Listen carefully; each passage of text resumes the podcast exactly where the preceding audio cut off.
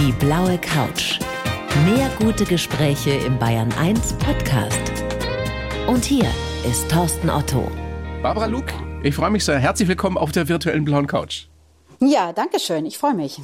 Frau Luke, statt einsam gemeinsam, wie wir im Alter leben wollen, so heißt Ihr Buch.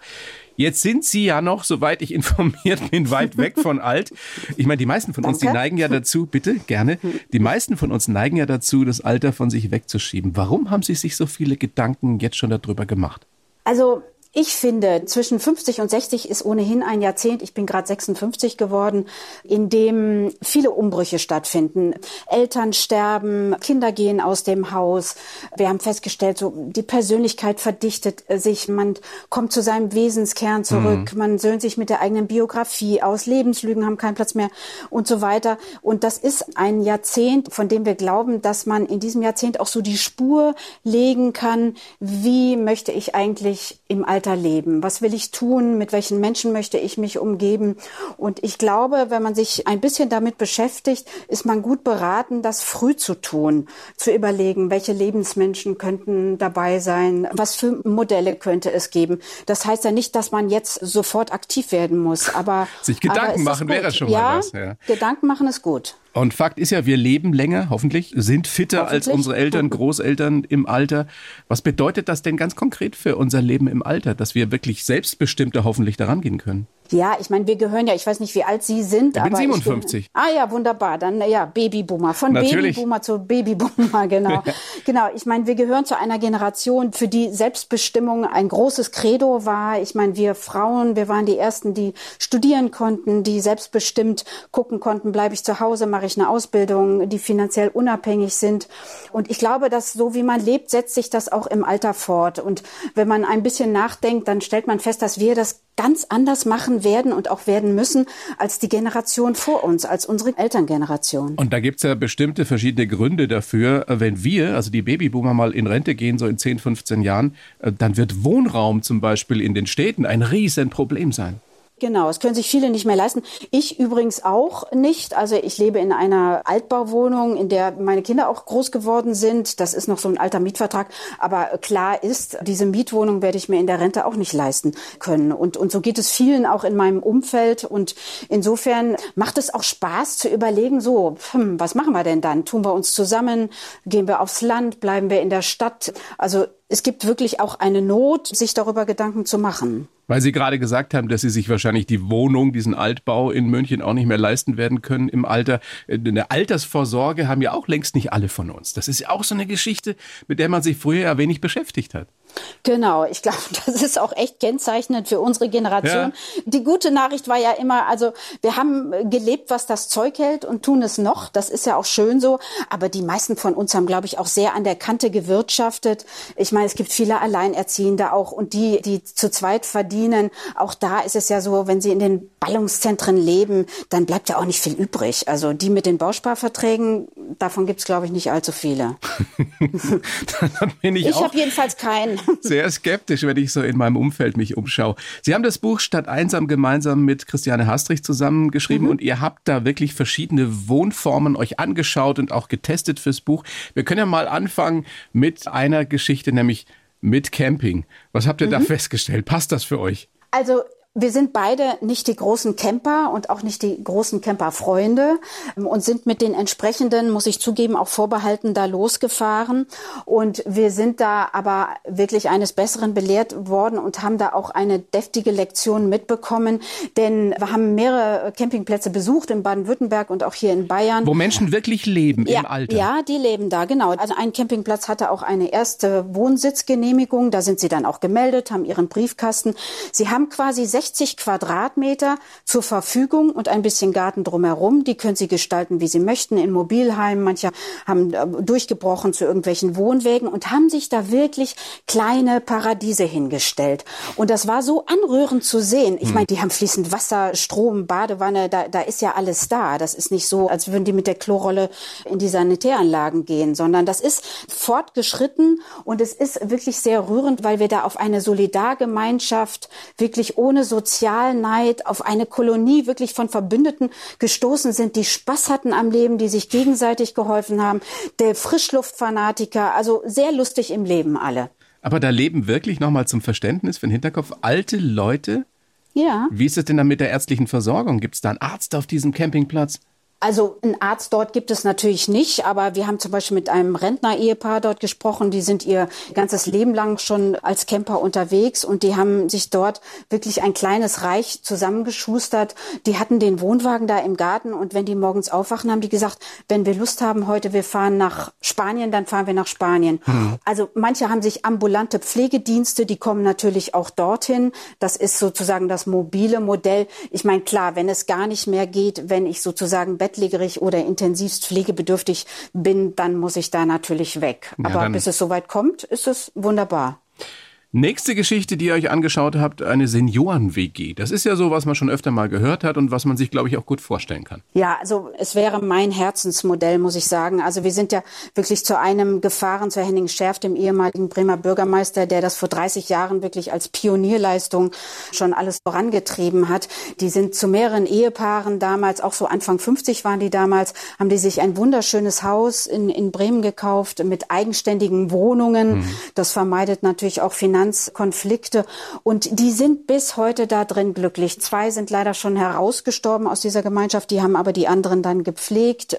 Und der sagte, das ist ja ein immer noch Anfang 80, großgewachsener, wirklich charmanter, gut aussehender Mann. Und die halten sich gegenseitig jung. Das war ganz toll zu sehen. Die haben eine Fürsorge füreinander. Unten lebte ein Single, der hatte einen Pferde, einen Reitunfall.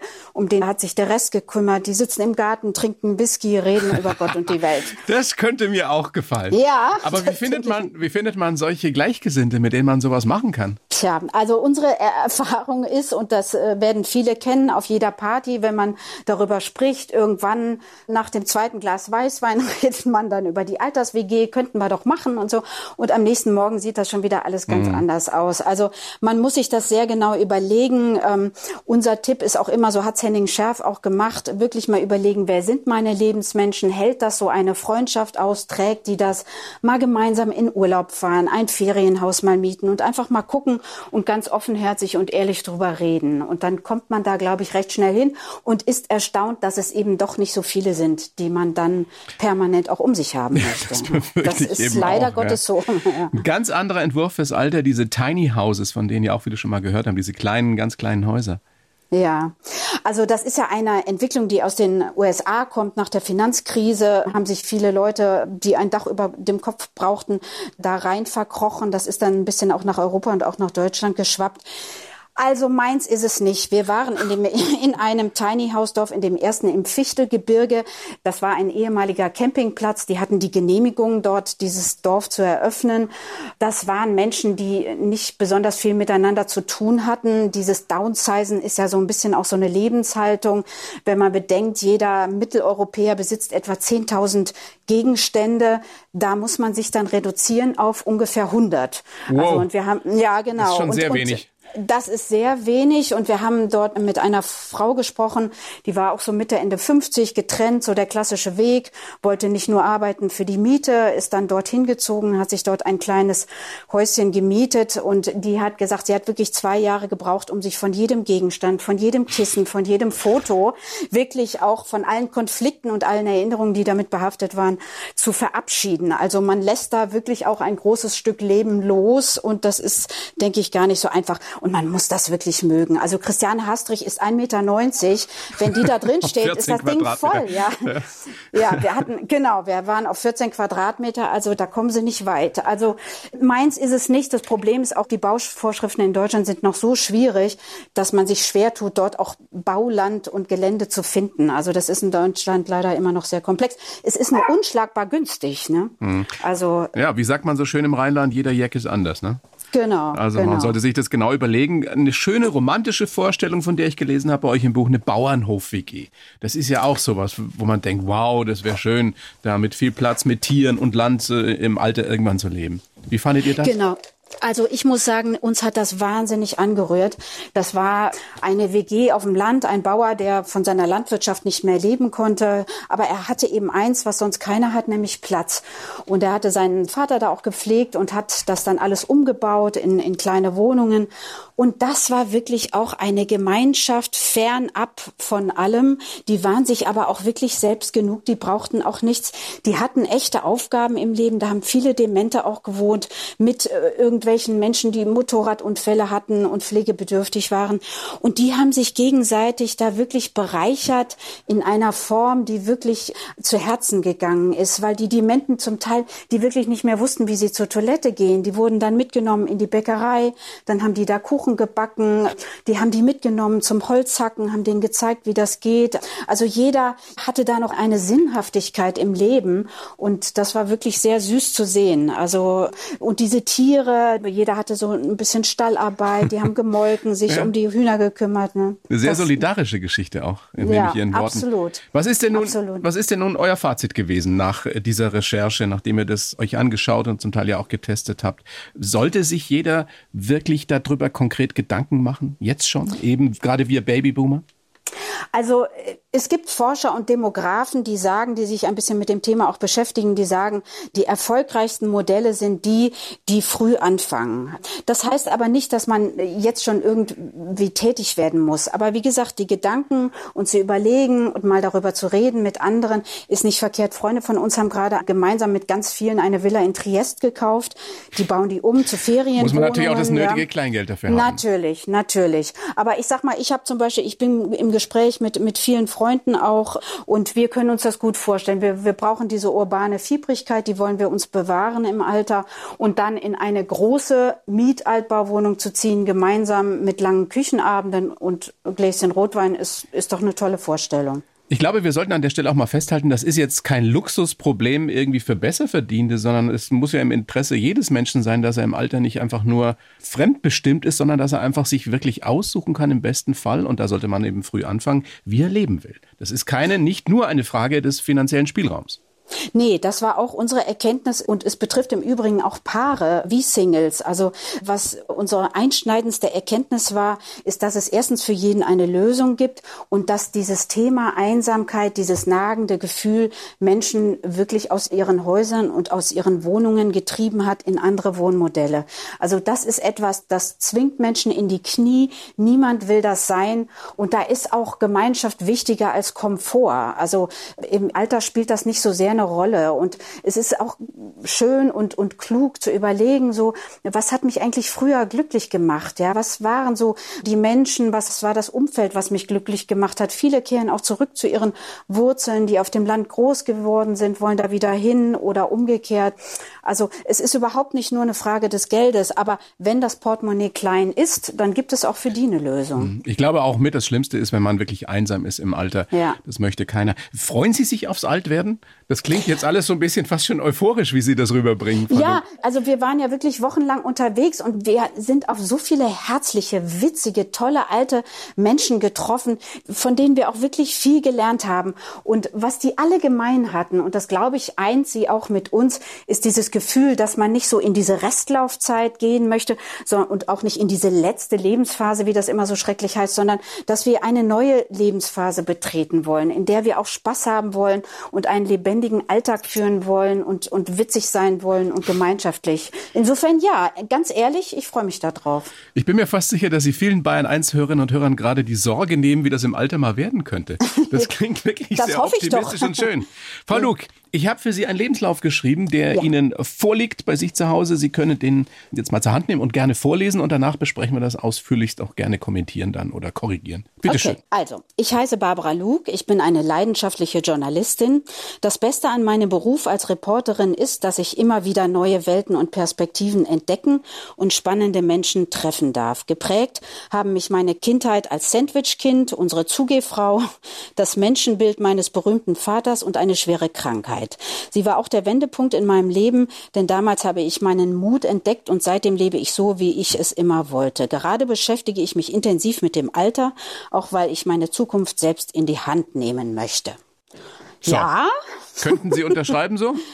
äh, kann ich im Grundsatz unterschreiben, ja. Ja, muss ich sagen. Also ich meine, die Zugehfrau, ja, die hat mich das ist als eine super Geschichte. Erzählen Sie die gleich kurz. Also als Kindergartenkind sollten wir aufschreiben äh, beziehungsweise aufmalen unseren Berufswunsch und da habe ich quasi unsere Frau Fischer, die damals unsere Putzfrau war, habe ich aufgezeichnet, die auf einer blauen Herkules Mofa immer zu uns kam und eine innere Balance ausgestrahlt hat und lustig war und fröhlich war, dass ich damals dachte, mein Gott, das muss ein schöner Beruf sein, wenn der einen Menschen äh, so durch den Tag trägt und so fröhlich ist. Und insofern habe ich mich damals gemalt mit einem dicken Eimer und einem Schrubber und dachte, das wird mein Leben sein, das wird meine Zukunft sein. Das hat sich dann aber geändert. Beeindruckende Frau gewesen. Ja, ich wollte gerade fragen, wie lange hat es denn gedauert, bis der Berufswunsch sich änderte? Also ich glaube, es hat zwei Jahre gewährt. Länger nicht.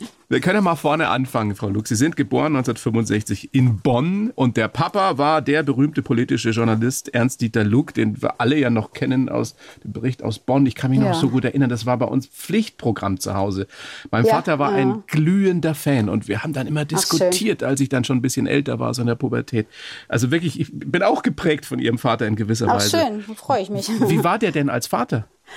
Ach, das war ein, er war natürlich viel unterwegs und wenig zu Hause, aber wenn er da war, war er ein ganz präsenter Mensch. Mein Vater kam, meine beiden Eltern aus dem Ruhrgebiet, ein Mann mit sehr viel Humor, äh, mhm. äh, mit sehr viel Verschmitztheit. Der war sehr zupackend, äh, neugierig und, und er hat im Grunde mich auch wirklich gelehrt und das habe ich mir sehr gemerkt, Menschen wirklich auch fragend und nicht wertend zu begegnen. Und das war so ein bisschen so sein Credo, immer noch mal, noch mal eine Tür aufzumachen, noch mal hinter die Kulissen zu blicken und vor allem sich selber auch nicht so wichtig nehmen im Leben. Mhm. Das ist ein sehr guter Ratschlag. Habt ihr viel diskutiert auch? Ja, wir haben ganz viel diskutiert zu Hause früher. Ich meine, das war, das war ja seine Zeit, war auch die große Zeit natürlich da in den 70er Jahren mit Willy Brandt und Ostpolitik. Damals gab es die politischen Schwergewichte. Bonn war ja der äh, Mittelpunkt des politischen ja, Lebens. Das war ja. dieses kleine ömmelige Bonn. Aber wenn man sich vorstellt, dass damals das Regierungsviertel, das war ja winzig und die ganzen Journalisten waren da, da gab es eine Currywurstbude mitten im Regierungsviertel. Da stand Helmut Schmidt mit mit irgendeinem Sicherheitsbeamten und die Journalisten drumherum, da haben die Würstchen gegessen mittags. Also das wäre ja heute undenkbar. Und es war, also das waren, glaube ich, auch für einen politischen Journalisten damals wirklich spannende Zeiten. Haben Sie denn diese Spitzenpolitiker und Politikerinnen auch bei sich zu Hause erlebt? Waren die bei euch? Also ab und an war mal einer da, ja, so, aber als Kind erlebt man die natürlich überhaupt nicht so. Da denkt man, okay, da, da sitzen die, die da immer sitzen und rauchen und trinken viel Wein und haben äh, viel zu erzählen. Damals also, wurde ja noch gequalmt ohne Ende. Da, gequalmt ohne Ende und natürlich auch gerne viel Wein und Bier getrunken. Und ich weiß, meine Eltern bei uns zu Hause gab es rauschende Partys und ich habe als Kind immer gedacht, wie toll, dass man, wenn man so alt ist, sich noch so viel zu erzählen und zu lachen hat. Also da waren das, die 40 äh, wahrscheinlich. Ja, genau, so ungefähr. Die Mama dann eben Hausfrau, weil ihr ja drei Kinder zu Hause wart. Da war wenig ja. Zeit für was anderes, weil damals, ich weiß, das bei uns war es ähnlich. Der Vater hat gearbeitet und die Mutter hat eben sich um die Kinder gekümmert. Das, das war das halt so. War, ne? ja. Sie waren das Sandwich-Kind, also in der Mitte drin. Sie haben, ich glaube, in einem anderen Interview oder sogar ein Buch geschrieben, dass sie das so geprägt hat. Warum? Dass sie das Mittlere waren. Also ich glaube, alle Sandwich-Kinder wissen, wovon ich spreche. Es ist dieses, ich habe einen älteren Bruder, der ist drei Jahre älter und eine sechs Jahre jüngere Schwester. Genau wie dieses, bei uns. Echt? Ja, Wirklich? Ja, genau Ach, das so. ist ja lustig. Ah ja, dann wissen Sie ja, wovon ich spreche. Ja, ich bin der Älteste. Ja. Ach so, ah ja, okay. Also mein Bruder immer natürlich voller Bewunderung, habe auch natürlich entsprechend viel Dresche gekriegt, wie das so ist äh, mit älteren Brüdern. Und zu meiner Schwester, ich meine, ich habe sehr viel aufpassen müssen. Damals lief man ja auch so als Kind eher so ein bisschen nebenher.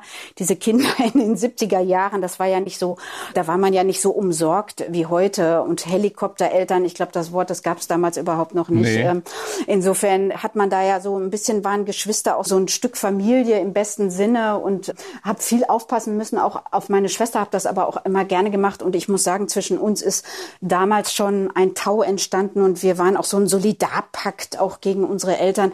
Das hält bis heute. Also wir haben nach wie vor ein sehr enges und inniges Verhältnis. Wie ist das mit dem großen Bruder? Äh, ganz genau so. Also es gibt eine nette Geschichte dazu. Meine Eltern lebten damals in einer sehr, sehr kleinen Wohnung, wie man damals eben gelebt hat in diesen 60er Jahren. Und die wurde viel zu klein und äh, da wurde die Wohnung gegenüber angemietet und da zogen mein Bruder und ich ein. Man muss dazu aber wissen, wir waren fünf und acht Jahre. Also wir hatten eine eigene da, Wohnung gehabt? Ja, wir hatten dann da eine kleine WG aus einfach Platznöten und das war insofern, ich meine, das wäre wär heute, wäre das ja alles undenkbar, aber für uns war das irgendwie normal und wir haben dann da drüben gelebt und sind zum Mittagessen rübergegangen. Also meine Eltern haben uns natürlich, die haben sich schon um uns gekümmert. Großartige Geschichte. Ja, wir hatten da so eine Art Kinder-WG. Liebe ja, Kinder, das, so war das damals. Genau, das schweißt zusammen. Wann wussten Sie, dass Sie Journalistin werden wollen? Ach, Wie der ganz Papa. früh. Ja, ich habe äh, also schon zu so so in jugendlichen Zeiten habe ich schon gedacht, was ist das für ein großartiger Beruf?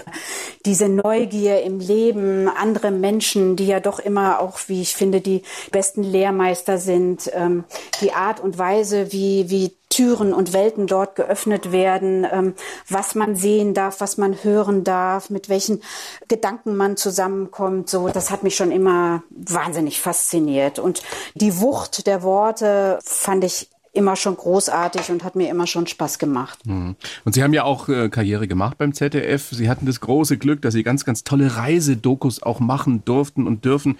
Haben Sie die ganze Welt gesehen, Frau Luke?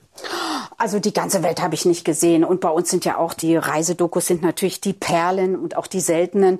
Aber also mich mich habe ich habe mal eine Gruppe über die Alpen begleitet. Da sind wir zu Fuß über die Alpen gegangen. Wir haben Hawaii durchreist. Boah. Das hat, ja, das ist, ich weiß, man darf es kaum laut sagen. Ist es so traumhaft, selbst wenn man arbeiten muss, wie wir uns das vorstellen? Also mich hat das total geflasht. Also ich fand das atemberaubend und das Schönste daran fand ich dieses wieder so back to the roots. Die Leute, ich meine, Honolulu ist teuer, da muss man nicht hin, aber diese Inseln und dieses Lebensgefühl, was da verströmt wird, dieses mit einem Bierchen abends am Strand sitzen, jeder hat so ein Surfbrett, also wirklich, wie man sich's vorstellt, unterm Arm und dann sitzen die da und mehr braucht man ja dann letztendlich auch nicht. Und wie glücklich und fröhlich die Leute damit waren, das hat mich schon sehr sehr in den Bann gezogen und sehr fasziniert. Ich meine, Hawaii muss man eh gucken. Das ist ein Land, was natürlich auch von Tourismus, von den Amerikanern und Japanern, die natürlich auch die Preise da versemmelt haben und die Einheimischen kämpfen natürlich auch. Aber ich sag mal, wenn man da hinkommt und eintaucht in diesen Kokon, den dieses Land und die Menschen da verströmen, kann ich nur sagen, es, also ich kann es nur jedem empfehlen, es ist hinreißend. Wie würden Sie sagen, hat das Ihr Menschenbild geprägt, dass Sie so viele unterschiedliche Kulturen kennengelernt haben?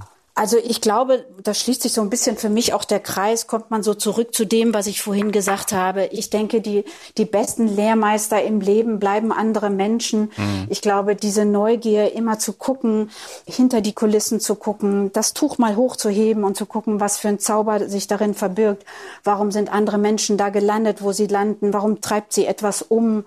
Ich finde, wenn man das nicht tut, dann bleibt man dumm im Leben. Also so sollte man immer offenherzig durchs Leben gehen und immer viele Fragen stellen und vor allem zuhören. Und zwar möglichst bis ins hohe Alter, wenn einem das gegeben ist. Frau Luck, Sie haben, bis Sie 40 waren, Anfang 40, ein, ein sehr erfolgreiches, nach außen glückliches Leben geführt, sehr konventionell, verheiratet, drei Kinder. Wann hat das angefangen, dass Sie gemerkt haben, so ganz passt es aber trotzdem nicht? Also für mich haben Frauen immer schon, seit ich klein war, immer schon eine große, gewichtige und manchmal auch wegweisende Rolle auch mal gespielt. verliebt gewesen schon als junges auch Mädchen mal in eine verliebt, ja, ja. Also auch äh, des Öfteren auch verliebt gewesen. Also ich wusste schon diese Ambivalenzen, die es damals gab äh, und damals waren es noch welche, die schlummern in dir. Das war mir schon klar und ähm, ich habe das schon auch teilweise natürlich gelebt. Aber ich hatte dann so eine Zeit im Leben, da war ich, die war geprägt von großer Einsamkeit und auch so einer Sehnsucht nach Normalität. Und ich habe damals eben den richtigen Mann zu dem Zeitpunkt gefunden, mit dem das ging. Ich wollte immer Familie und Kinder haben und habe das dann auch so gelebt. Aber das andere verschwindet ja nicht. Äh, und Na, warum manchmal, auch, ne? ja genau. Und manchmal merkt man ja auch, man rauscht da manchmal im Leben an sich selbst vorbei und und und und spürt es gar nicht. Und ähm, ja, und dann wendet sich das Blatt auch irgendwann dann. Wusste Ihr Mann das, dass Sie da diese Ambivalenz in sich tragen, dass Sie, dass Sie eigentlich auch auf Frauen oder hauptsächlich auf Frauen stehen? Also ich hatte ihm das mal erzählt, aber wir sind natürlich mit den Kindern dann auch in so ein anderes Leben da reingerutscht und das hat dann unser Leben eigentlich nicht weiter mehr beeinflusst. Äh, am Ende natürlich schon. Sie sind 2007 dann krank geworden, Brustkrebs. Warum, habe ich mich gefragt, war das genau dieser Moment, wenn man eigentlich mit sich kämpft und darum kämpft zu überleben? Warum war das der Moment, wo das Leben sich dann für Sie in eine andere Richtung getreten hat? Warum sind Sie da auf einmal so richtig mutig geworden? Also es war natürlich sowieso, ich sag mal, die Spitze des Eisbergs. Sonst wäre das nicht so gegangen. Ich war eh unglücklich mit meinem Leben so, wie es war. Und ich denke, es gibt im Leben so Impulse und Momente, die drehen die Welt nochmal in eine andere Richtung und die haben eben auch eine Konsequenz. Und ich glaube, es sind immer dann die Momente, die besonders an den Wesenskern und an die Essenz und damals auch an die Existenz und an das Leben gehen. Und ich glaube, diese puren Momente haben eine solche Wucht und eine solche Schlagkraft, dass man auch einfach über sich hinaus wächst. Und ich habe damals gedacht, ohne zu wissen, wie die Geschichte für mich ausgeht, ähm, jetzt oder nie. Wenn du das jetzt nicht machst, ähm, dann bleibst du da. Da haben Sie die wahre, die mutige Barbara Luke entdeckt. Ja, ich hoffe, die gab es Oder sich getraut, auch schon die zu zeigen. Ja. Ge genau, genau. Also damals haben wirklich mein Umfeld hat gesagt, bist du wahnsinnig, was machst du da?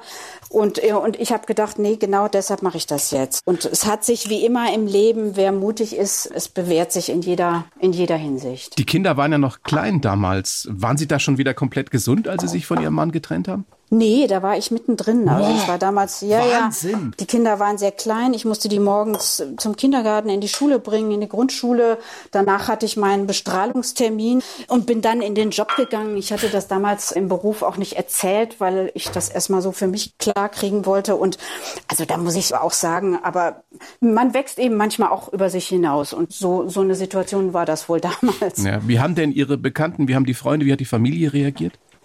Also äh, mein Vater lebte damals schon nicht mehr. Ähm, Freunde haben mich äh, wahnsinnig unterstützt. Ähm, mit den Kindern musste man das natürlich auch erstmal so ein bisschen ausbaldowern. Also ich habe dann mit denen gesprochen und haben die ähm, das schon verstanden damals, wenn die Mama ihnen erzählt, ähm, ich, ich liebe jetzt eine Frau und nicht mehr einen, den Papa? Oder ja, wie habt die ihr das, haben gemacht? Ja. Ja, ich habe das genauso. Ich habe den Kleinen habe ich erstmal außen vor gelassen. Mit den beiden anderen habe ich dann gesprochen und ähm, vielleicht hat sich ein bisschen da auch bemerkbar gemacht, dass meine Kinder immer sehr offen in einem offenen Haus mit ganz unterschiedlichen Lebenswelten auch groß geworden sind.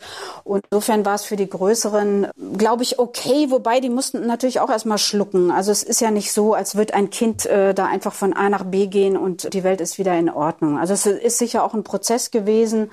Aber ich glaube, in diesem Geist haben wir hier auch immer weiter gelebt, dass jeder irgendwie sein Recht hat und jeder sein darf, wie er ist. Und insofern, ähm, ja, hat sich das dann alles gut gefügt. Hm, Der kleine, der kleine in Anführungsstrichen, der lebt ja noch zu Hause. Lebt er noch bei Ihnen? Ja, der lebt noch hier, der macht gerade Abitur, so Gott will. so Gott will. Ja, ich freue mich schon. Meine Große, die kommt jetzt in die Elfte dann. Ja, spannende Zeit. Ja, Wie, ja, spannende Zeit. wie ist das Verhältnis zum Vater inzwischen mit den Kindern oder von Ach, den die Kindern? Kinder hatten, das haben wir gut gemacht, finde ich. Also die haben den regelmäßig gesehen. Die Kinder haben ein sehr gutes Verhältnis und ein enges Verhältnis auch zu ihm. Also das hat sich, das ist ja jetzt alles auch schon eine Weile her und jeder hat sich da so so reingewurstelt. Insofern, nee, der, da, also dieses Verhältnis hat keinen Abbruch getan. Da waren Sie noch eine junge Frau damals, jetzt sind Sie ja immer noch jung, aber beschäftigen sich, wir haben schon drüber geredet. Nochmal danke. Naja, mit Mitte 50. Ja, Ja, geht kein schon, Alter. ne? Da Nee. beschäftigen sich aber eben intensiv mit dem Alter, wie wir leben wollen, zusammen mit Christiane Haastrich eben dieses Buch geschrieben. Statt einsam, gemeinsam, wie wir im Alter leben wollen. Das ist ja auch in gewisser Weise, das habe ich zumindest gelesen, so eine, so eine Entdeckungsreise, oder? Also Ja, das, ich würde das gerne nochmal so positiv auf den Punkt bringen, weil das ja wirklich Spaß machen kann, sich damit zu beschäftigen. Absolut. Also ich kann es nur jedem empfehlen. Man bekommt richtig Lust auf dieses Alter und, und es gibt so ein paar, wirklich so ein paar wesentliche Begegnungen, die wir auch hatten. Alte Menschen, die uns gesagt haben, das Schrecklichste ist, wenn sich niemand mehr für dein Leben interessiert. Das waren 92-jährige tolle Frauen, die da in der Seniorenresidenz waren. Das war zum Teil auch so ernüchternd, dass man weiß, wie es andersrum besser geht. Also es war nochmal, das ist vielleicht keine neue Erkenntnis, aber die Tatsache, wie Gemeinschaft gut tut in jeder Hinsicht und, und was Gemeinschaft stiften kann für das eigene Leben. Das, Merken das, wir ja auch gerade in dieser Zeit, in dieser merkwürdigen. Genau. Genau, es sind eben, also wenn das Corona nicht deutlich gemacht hat, dann weiß ich nicht. Und, und wir haben aber auch so viele lustige Leute getroffen, mit so viel Lebenslust und so, mit so viel Erfahrung und so viel Blick nach vorne.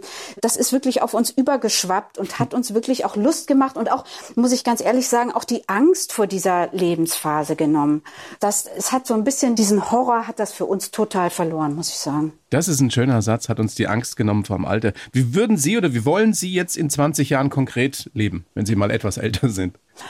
Also ich sag mal, wenn meine Traumvorstellung wäre, in einem großen Haus, im Grunde so ein bisschen so wie es Henning Schärf gemacht hat, mit vielen Freunden, ein bisschen Privatsphäre, aber auch viel Gemeinsinn aber zu nur leben. ältere Leute oder dürfen da auch junge mit dabei sein? Das wäre ja noch ein anderes Modell, so mehr Das Generation. Ist das, ja, das ist das andere Modell. Ähm, Nun habe ich aber selber drei Kinder und vielleicht irgendwann auch mal Enkel, ähm, weiß ich nicht. Also ich finde dieses Modell gut, weil es ja auch an die Stelle ist getreten von etwas, was es ne nämlich nicht mehr gibt. Das Konzept der Großfamilie. Und an diese Lehrstelle ist ja auch ein Mehrgenerationenhaus getreten. Das, was wir besucht haben, war auch schön zu sehen, wie die sich gegenseitig beflügelt haben und auch profitiert haben voneinander. Aber ich sag mal, mein Modell wäre eher mit gleichaltrigen Freunden alt zu werden. Das kann ich mir gut vorstellen bei Ihnen. Ich glaube, mit, Ja. Ihnen, mit Ihnen könnte man gut in so eine WG ziehen. Sie können dazustoßen, wenn Sie möchten. Ich werde mal meine Frau fragen, ob die auch Bock Ja, drauf genau. hat. Und dann schauen wir mal. Frau Lu, großes Vergnügen, mit Ihnen zu plaudern. Ja, ebenso. Tolles Danke. Buch, Stadt einsam gemeinsam, wie wir im Alter leben wollen. Ähm, bedanke mich sehr für das Gespräch Gerne. und äh, wünsche Ihnen vor allem Gesundheit. Alles Gute. Ihnen auch. Dankeschön. Die blaue Couch, der Bayern 1 Talk als Podcast. Natürlich auch im Radio. Montag bis Donnerstag ab 19 Uhr.